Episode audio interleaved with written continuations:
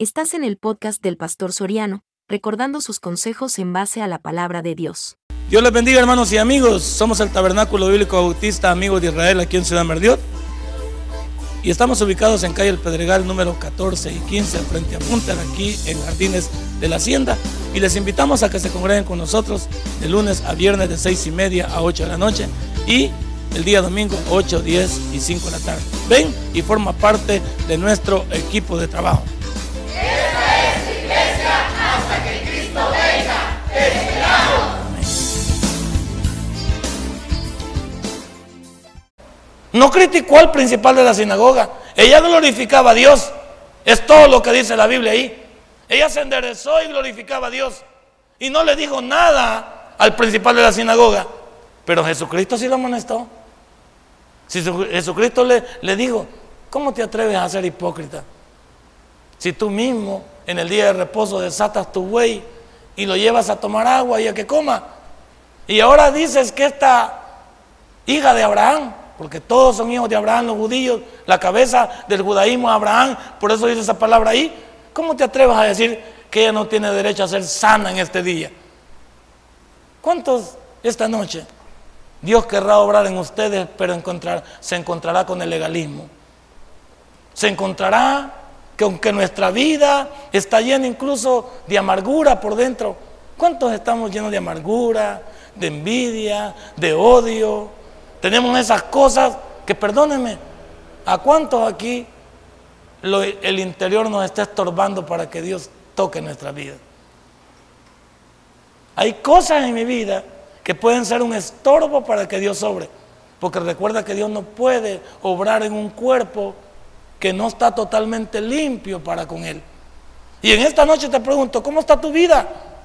¿Cómo está tu vida? Porque muchos vamos a luchar no solo con nuestros problemas humanos, llámele enfermedad, llámele economía, llámele familia, sino con la crítica y el legalismo de otros.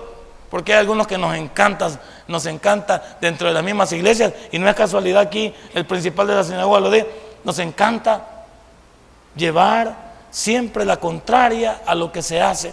Aquí le llevaron la contraria no al pastor, le llevaron la contraria al mismísimo Hijo de Dios.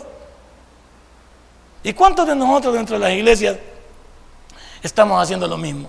La palabra nos permite hablar que dentro de las iglesias deberíamos de ser un cuerpo. Yo me debería de alegrar cuando Dios obra en el hermano Ronald.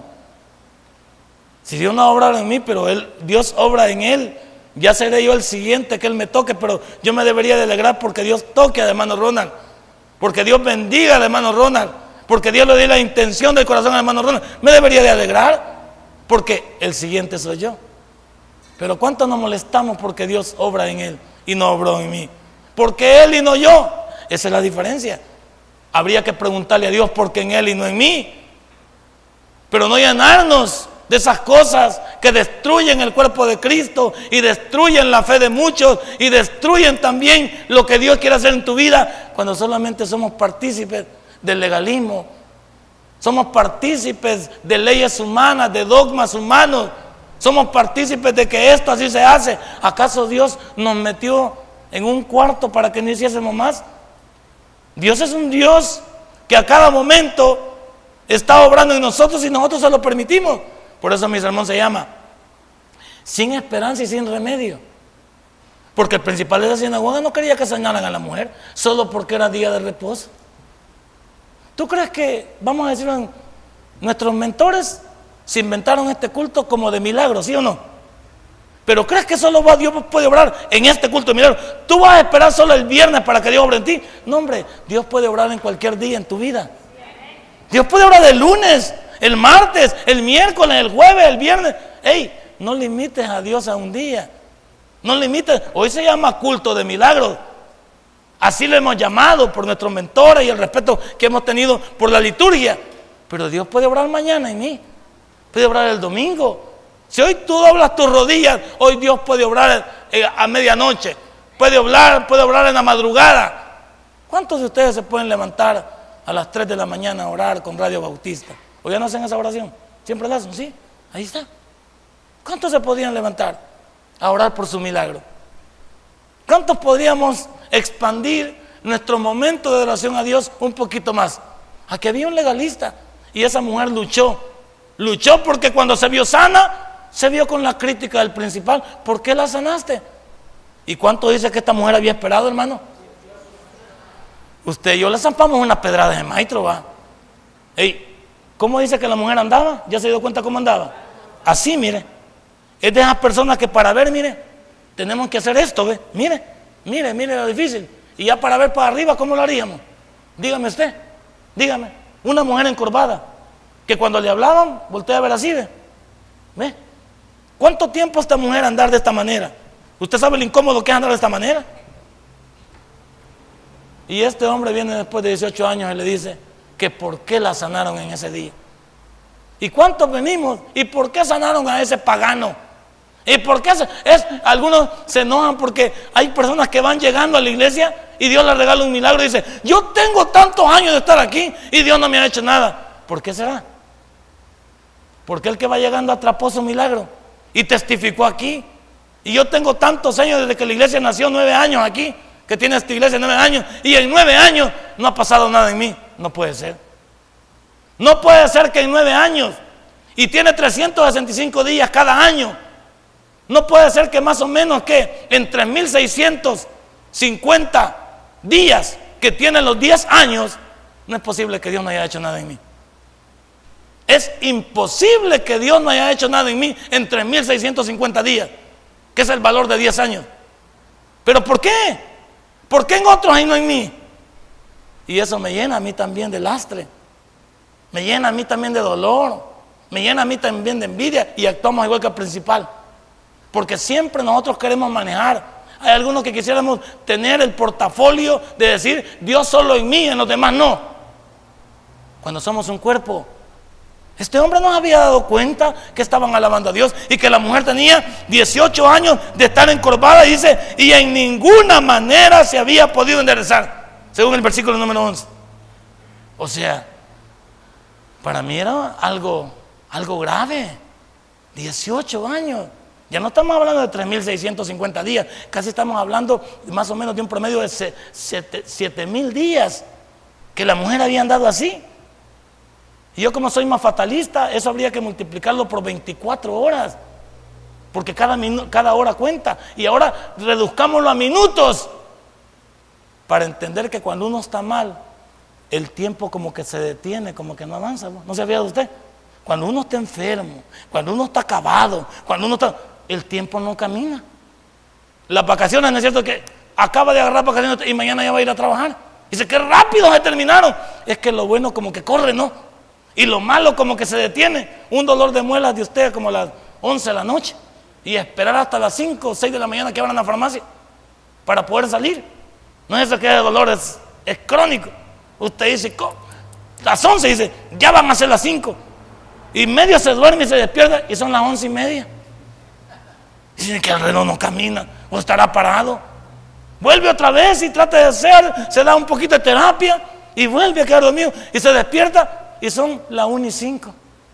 Y dice que no camina. Sí, es que cuando las cosas se complican, como que el tiempo es aliado para hacerte ver mal. Esta mujer había estado 18 años y viene un señor a decirle que no. ¿Cuántos somos capaces de decir que no en otros cuando Dios tiene todo el poder para hacer lo que, nos da la, lo que le da la gana en nuestras vidas. Número tres, ¿qué es más importante? Le voy a preguntar yo a usted, porque al de la sinagoga no puedo preguntárselo porque no lo conocí. Pero le voy a preguntar a usted que esté aquí. ¿Qué es más importante? ¿Lo que yo piense o lo que Dios dice? Que por lógica va. yo semejante gusano yo semejante cerebro tal vez de qué, de, hormiga. Bueno, la hormiga no la ponga porque dice el proverbio que la hormiga es más inteligente que nosotros. Mira la hormiga o perezoso, sería ofender a la hormiga. Pero voy a decir algo. ¿Cuántos de nosotros somos capaces de, estoy enojado con Dios? ¿Usted puede creerme eso? Yo voy a reclamarle a Dios. O sea, ¿te atreves a eso? Es como, cuando mi hijo me dice a mí que está enojado conmigo y le digo, vaya, vos estás enojado conmigo. ¿Y yo qué pierdo? Le pregunto a mi hijo. ¿Qué pierdo yo que, vos estés enojado conmigo? Yo estoy contento porque voy a dejar de darte lo que te pertenece. Vos no te podés enojar con la cocinera. Yo soy tu papá, por si no has entendido. Estoy enojado con mi padre. Ah, vaya, y yo, y yo casi tiemblo, casi me desmayo. Yo no pierdo nada. Yo no tengo ningún problema. Él es el que se debe poner a cuenta conmigo. Ahí yo le digo, ¿ya, te pasó la cólera? Todavía no. Ah, pues seguí, seguí. No, dale, no, dale. Para mí, dale con todo. ¿No te ha pasado todavía? No, perfecto. ¿Qué pierde Dios con que yo me enoje? Y me voy de esta iglesia. ¿Qué pierde Dios con que te vayas de la iglesia? No, y que este es el último viernes. ¿Qué pierde? Te, te pregunto, ¿qué pierde Dios? Si, si los únicos beneficiados aquí en esta noche somos nosotros. Si Dios ya hizo su obra en la cruz de Calvario. Pero somos capaces de, de, interpelar a Dios, somos capaces de refutarle, somos capaces de molestarle a Dios, porque nosotros creemos que podemos hacer eso. No. ¿Qué es más importante, lo que yo piense o lo que diga Dios? Pues para mí, con un cerebro normal y con cinco dedos de frente, debería decir, ¿cómo me puedo yo oponer a lo que Dios haga? Si no aceptar su voluntad en mi vida. ¿Cómo podría yo decir que me voy a molestar con Dios y me voy a enojar con Él si Él ha hecho tanto por mí que lo que me está pasando ni siquiera es parte en la que tenga que ver Dios, si no ya dije al inicio, a través de mis decisiones. Ya no andes pensando que tú puedes regañar a Dios, que tú puedes enojarte a Dios y reclamarle a Dios. Tú puedes venir a Dios así, mira, con un corazón contrito y humillado, dice él. Por si no lo sabías. Yo tengo que venir a Dios con un corazón contrito y humillado, porque Él anda en busca de adoradores que le adoren en espíritu y en verdad. De eso se trata. Pero nosotros como que no hemos leído la Biblia. Y aquí comienza mi sermón. Número uno, el ejemplo de esperar en Dios nos lo de esta mujer. Si hay alguien aquí que tiene días de estar luchando con sus enfermedades, con sus problemas, ¿Se compara usted a esta mujer? Bueno, no creo, porque esta iglesia tiene nueve años y esta mujer tenía. Ah, entonces no hace falta recorrido. Ni siquiera que tengan los nueve juntos se compare con esta mujer, porque esta mujer tenía 18. Y a mí me deja con la boca abierta esta mujer porque estuvo esperando encorvada 18 años. Para aquellos que ayer les agarró el problema, ayer se enfermó, desde ayer no tiene ni cinco Ayer le quitaron el trabajo. Ayer tuvo un problema desde ayer y ahorita ya casi te ahogas en un vaso de agua. Y no han pasado ni 24 horas. ¿Cuánto esta semana nos ha pasado el problema y ya pensamos que el mundo se nos vino encima? Esta mujer tenía, leámoslo, y había allí en la sinagoga una mujer que desde hacía 18 años tenía espíritu de enfermedad y andaba encorvada y en ninguna manera se podía enderezar. ¿Sabe qué me da la palabra a mí cuando decía y en ninguna manera se podía enderezar? ¿A, qué le viene a la mente usted? Que la mujer había ido a los mejores médicos y ningún médico había podido con su enfermedad. Y en ninguna manera había podido ser enderezada.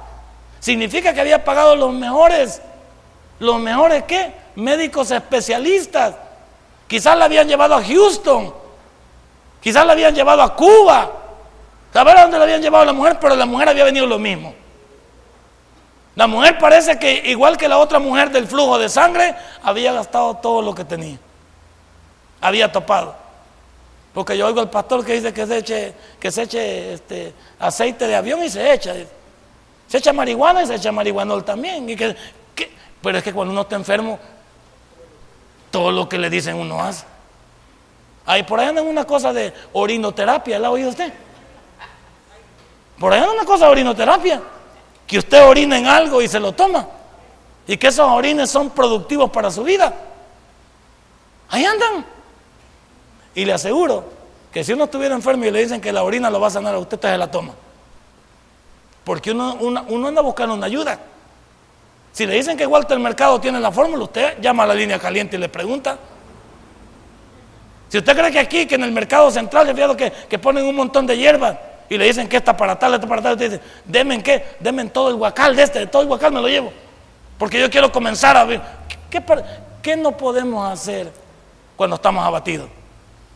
Cuando estamos abatidos, uno compra hasta la gente que pasa, que pasa vendiendo en la calle, fijado, dos pastillas de esta, dos pastillas de esta, y se le damos a dos por 25 y, no que, y ¿qué no le venden a usted?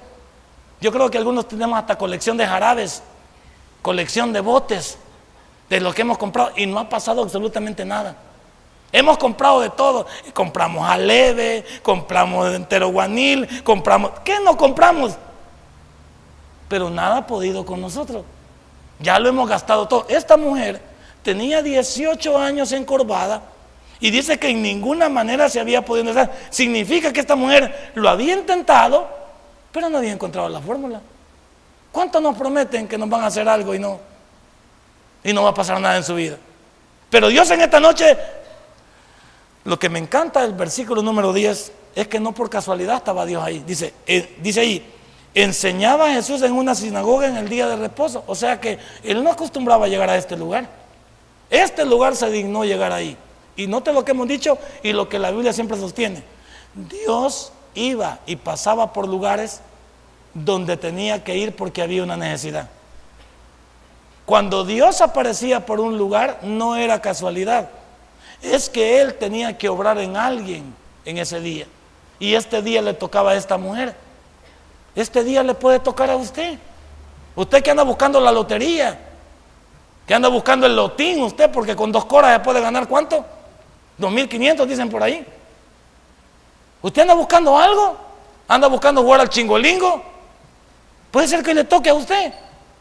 Pero yo quiero decirle que está en el lugar correcto. Usted puede estar en el lugar correcto, pero su corazón, ¿cómo está? Usted puede estar dentro de la iglesia, pero ¿cómo está su corazón? Esta mujer nos da el ejemplo de esperar porque esperó 18 años. ¿Y sabe qué me gusta de esta mujer? Que no se dio por vencida. O sea que si estaba en la sinagoga ese día, es porque todos los días había venido a la iglesia. ¿Y cuántos ya no vienen porque Dios ya les falló? ¿Y cuántos ya no vienen y Dios ya les sanó? Por ahí me contaba un señor. Esta es la barbaridad, pero es normal. El ser humano es así. Dios lo sanó de cáncer. Y ahora en Zumba, anda ahorita en Zumba. Y no le digo que no se entiende esto. ¿Para qué pedimos el milagro? Ayer me lo contó el hermano, hermano William. Dios le sanó de cáncer a esta persona y dio testimonio y hoy anda en zumba. O sea que lo anda celebrando con el diablo. Entonces, ¿entiende usted que hay veces no entendemos nosotros que Dios, hay veces toca el corazón, pero para hacerle entender al ser humano cuán cobarde es a la hora de ser agradecido para con Dios? Esta mujer esperó 18 años, pero me encanta porque no se movió del lugar. ¿Cuánto tiempo llevas tú y ya te desesperaste. ¿Cuánto llevamos? Ya llevamos un año aquí, estamos desesperados. ¿Cuánto llevamos 30 días y estamos desesperados? Esta mujer esperó 18 años. ¿Por qué no te llenas de fe, te llenas de confianza y de esperanza y sigues esperando a Dios sin protestar? Calladito nos miramos más bonito, calladito.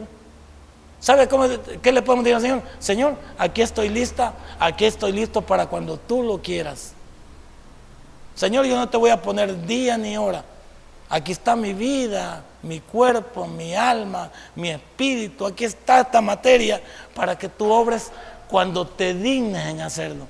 Y yo creo que cuando Dios ve esa confianza, cuando Dios ve esa seguridad, cuando Dios no ve esa, esa, esa vorágine que muchas veces nos rodea a los cristianos, que nos, que nos molestamos. No, ¿cuánto tiempo llevas tú? Y ya te desesperaste. Y esta mujer esperó 18 años. Humanamente, para esta mujer no había solución. Ahí dice. Ahí dice que la mujer tenía 18 años y en ninguna manera se podía enderezar. O sea, ya se habían dado por vencidos los médicos. Los médicos dijeron no. Y la mujer ya no tenía pisto también. Se le había acabado el palito de pisto. Ya no había nada que explotar. Porque siempre cuando tienen pisto, siempre hay una fórmula mágica que pueden inventar, aunque no pegue.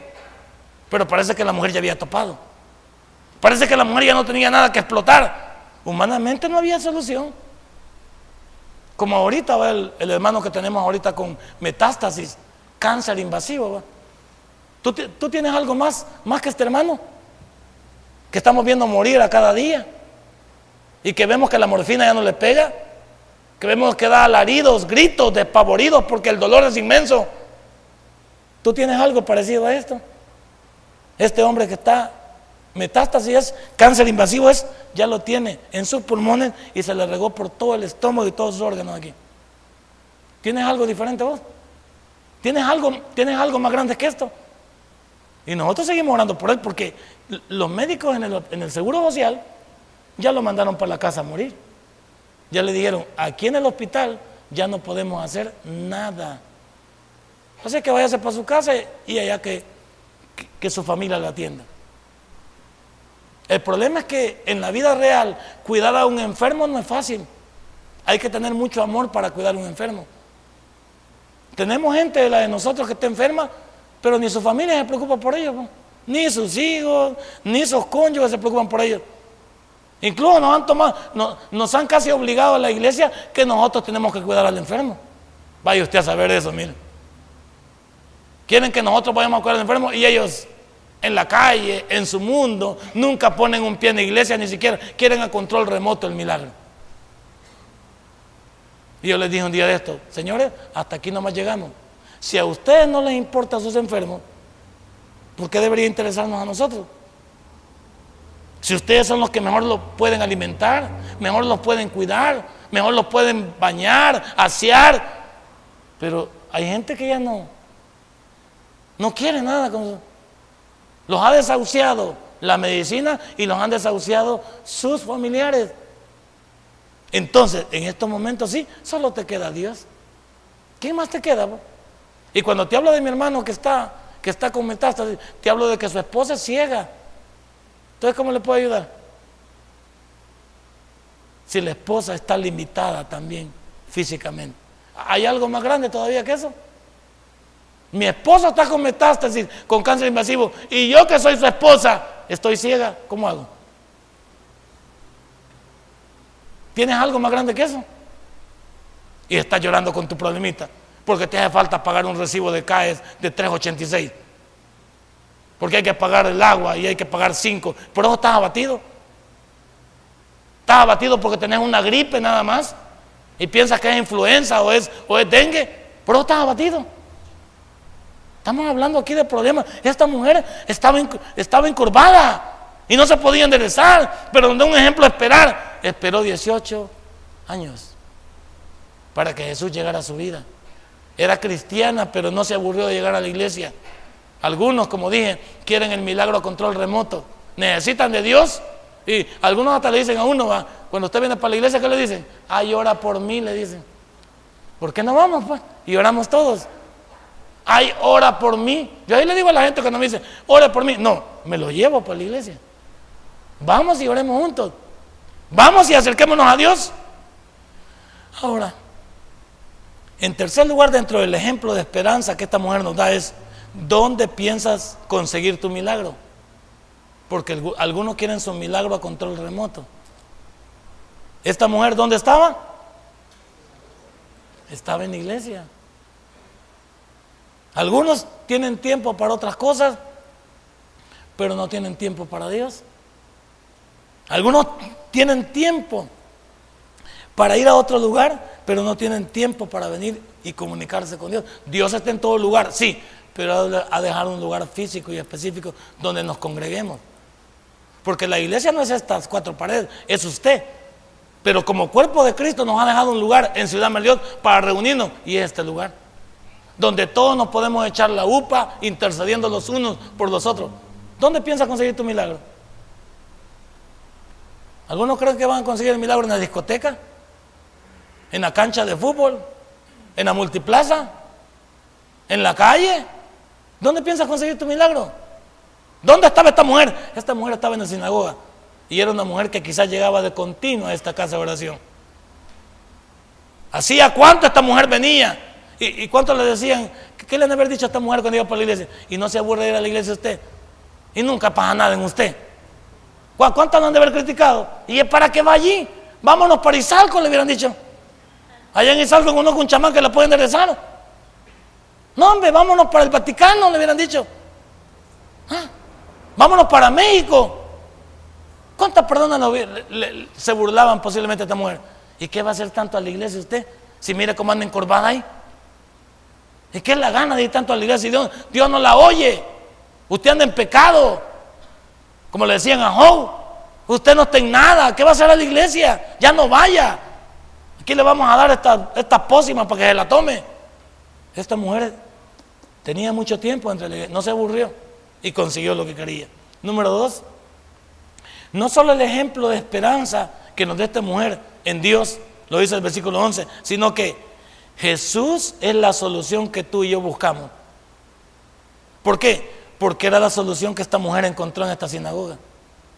Jesús es la solución que tú y yo buscamos a nuestros problemas, nuestras enfermedades y nuestras dificultades. Pero la pregunta del millón es, ¿vas a creer que Dios obra en ti? Porque mira lo que dice el versículo número 12. Cuando Jesús la vio, la llamó y le dijo, mujer eres libre de tu enfermedad. Y puso las manos sobre ella y ella se enderezó luego y glorificaba a Dios. Tres cosas me interesan aquí resaltar en los dos versículos. Primero dice que Jesús la vio. ¿Y por qué pudo verla Jesús? Porque estaba en el lugar correcto a la hora correcta. Jesús volvió a ver y vio allá a la mujer. Algunos piden oración, pero están en otro lado. Algunos quieren que Dios funcione a control remoto. Dios volteó a ver hacia un lugar, no sé qué lado estaba la mujer, de acuerdo al versículo, y dice que él la vio, la observó, y como Dios es Dios, sabía que esta mujer tenía días de estar viniendo a clamar por su necesidad. Entienda eso. Dios no es como yo que estoy limitado. Yo no sé cuántos días tiene usted de estar pidiendo. Yo estoy limitado. Pero el Hijo de Dios no estaba limitado. Él sabía que esa mujer estaba de continuo ahí. ¿Y sabe lo que ha dicho Jesús en su corazón? Estoy parafarseando mi hija que ha estado por mucho tiempo y no se ha aburrido de venir. Porque yo digo, para que esta mujer estuviera sentada en ese lugar, no está lo mismo que usted.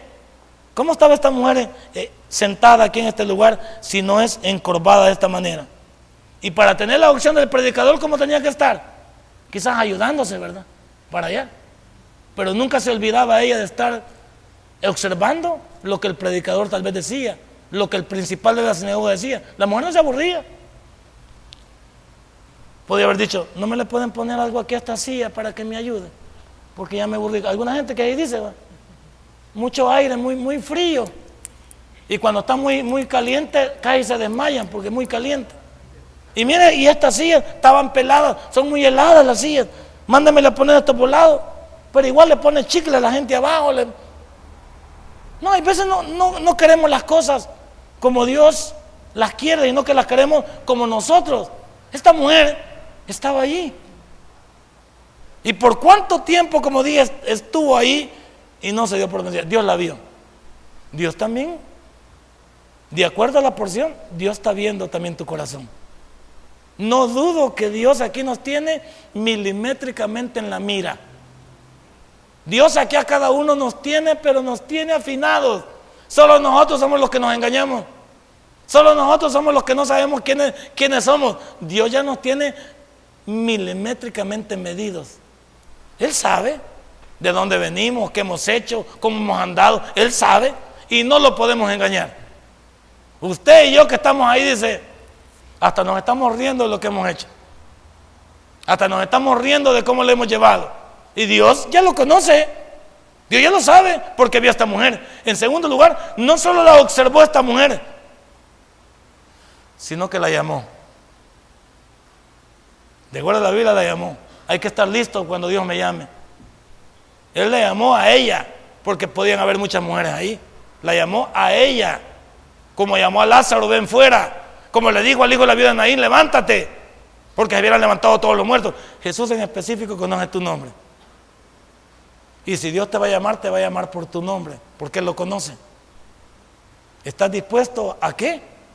A escuchar. Sí, porque algunos vienen a dormir a la iglesia también, porque lo han, tomado de dormitorio público algunas veces.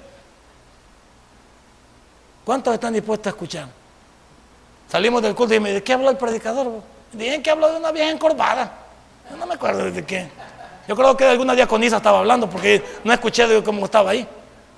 Pero creo que de alguna diaconisa estaba hablando. Era una vieja encorvada, yo que, tenía como 18 años, dice. Pero no, escuché más. ¿Cuánto? Hoy no estamos alerta. Dios quiere tratar con nosotros, nos va a llamar, pero como nuestros hijos. Los llamamos, pero como están en otras cosas. ¿Cuántos cuánto de nuestros hijos los llama usted y está con los audífonos puestos? Y estamos hablándole con, ellos. Están metidos en sus juegos. Están metidos en... Y uno va de hablar con ellos. No los escuchan. Y uno se aburre de hablar, de, hablar con las paredes. ¿va? Yo cuando veo hoy así, yo como soy bien especial les digo, quítate esas babosadas para poder hablar contigo. Que yo quiero hablar con usted. Estamos, estamos llamando. Y a veces incluso usted lo llama y de arriba le gritan, ¿qué querés? No, no, no, momento. El tono de voz primero y yo no estoy hablando con fantasmas. Vaya aquí y dígame, mande papá. ¿Sí? Mande papá. Yo no estoy hablando aquí a gritos. De, Moisés, ¿qué querés? No, no, no. Con tono de voz y baje por aquí. Porque yo no estoy hablando así. Ya cuando baje aquí yo le voy a decir. Porque somos expertos en eso, ¿no es cierto? Que queremos que como que de cuarto a cuarto nos gritemos. No, esta mujer estaba ahí sentada. Dios la llamó y ella entendió que a ella la llamaba. ¿Cuántos, no van, cuántos Dios los va a llamar pero están, están metidos en otros rollos y no escuchan la voz de Dios? Estamos metidos en otra sintonía y no escuchamos la voz de Dios. Nos llamaron, no cuántas veces nos han llamado también en lugares, usted le dan ticket en varios lugares y, pasan todos, pero usted no pasa. Como está metido en otro rollo, pues. dicen, eh, el número 17, y llaman como el 20. Si es que desde hace rato estamos llamando y nadie dice nada. Desde hace rato dimos número 17 y nadie contestó. Yo cuando repiten dos veces en un lugar, digo yo, ya se fue, y paso yo con el número. Y ahí digo, ya se fue. Y al rato aparece el cliente, a mí me tocaba, me tocaba, sí. Pero perdió la oportunidad por sorbete. Por sorbete lo perdió. Entonces, ¿cuántos de nosotros vamos a perder la oportunidad? Porque Dios está hablando, pero como somos sordos. ¿Qué dice la Biblia? Oidores olvidadizos. Y otra cosa que me encanta de la mujer es que no solo Dios la vio, sino que la llamó y después la tocó. Ahí dice el versículo 1, y puso las manos sobre ella y ella se enderezó luego y glorificaba a Dios.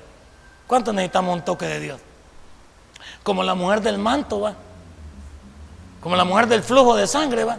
Se atrevió a tocar al maestro cuando no era lógico, no era correcto de acuerdo a la ley. No se podía tocar a un hombre a menos que tuvieras una relación con él.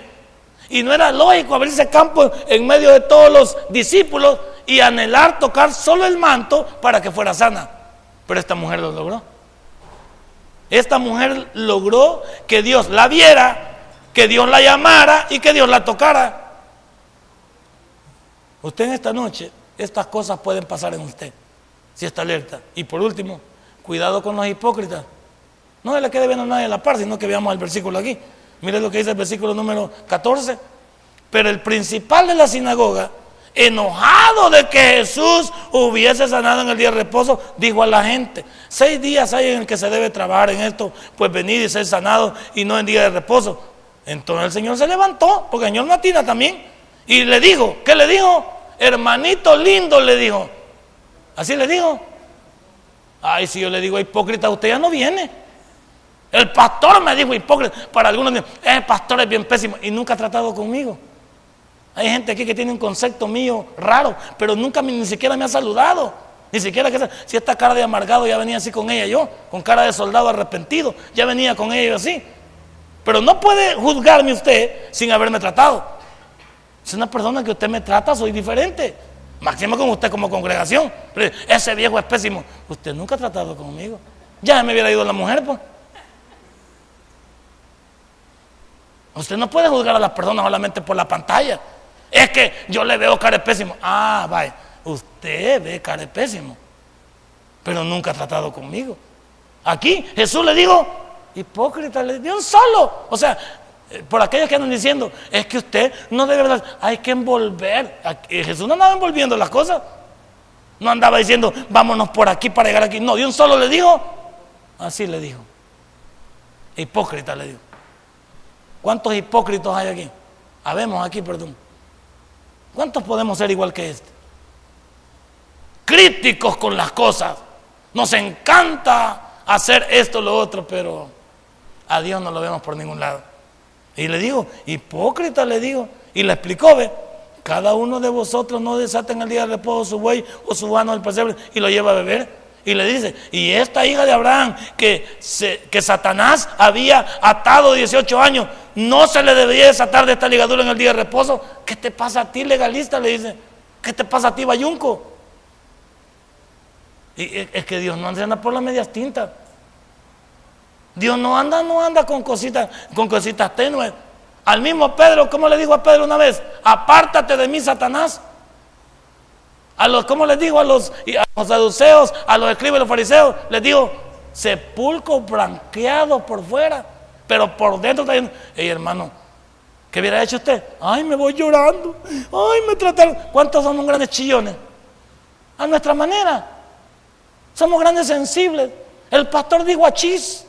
Ay, el pastor pero somos unos grandes sentimentalistas que, yo creo que en el fondo ni nosotros nos lo creemos, ¿sí o no?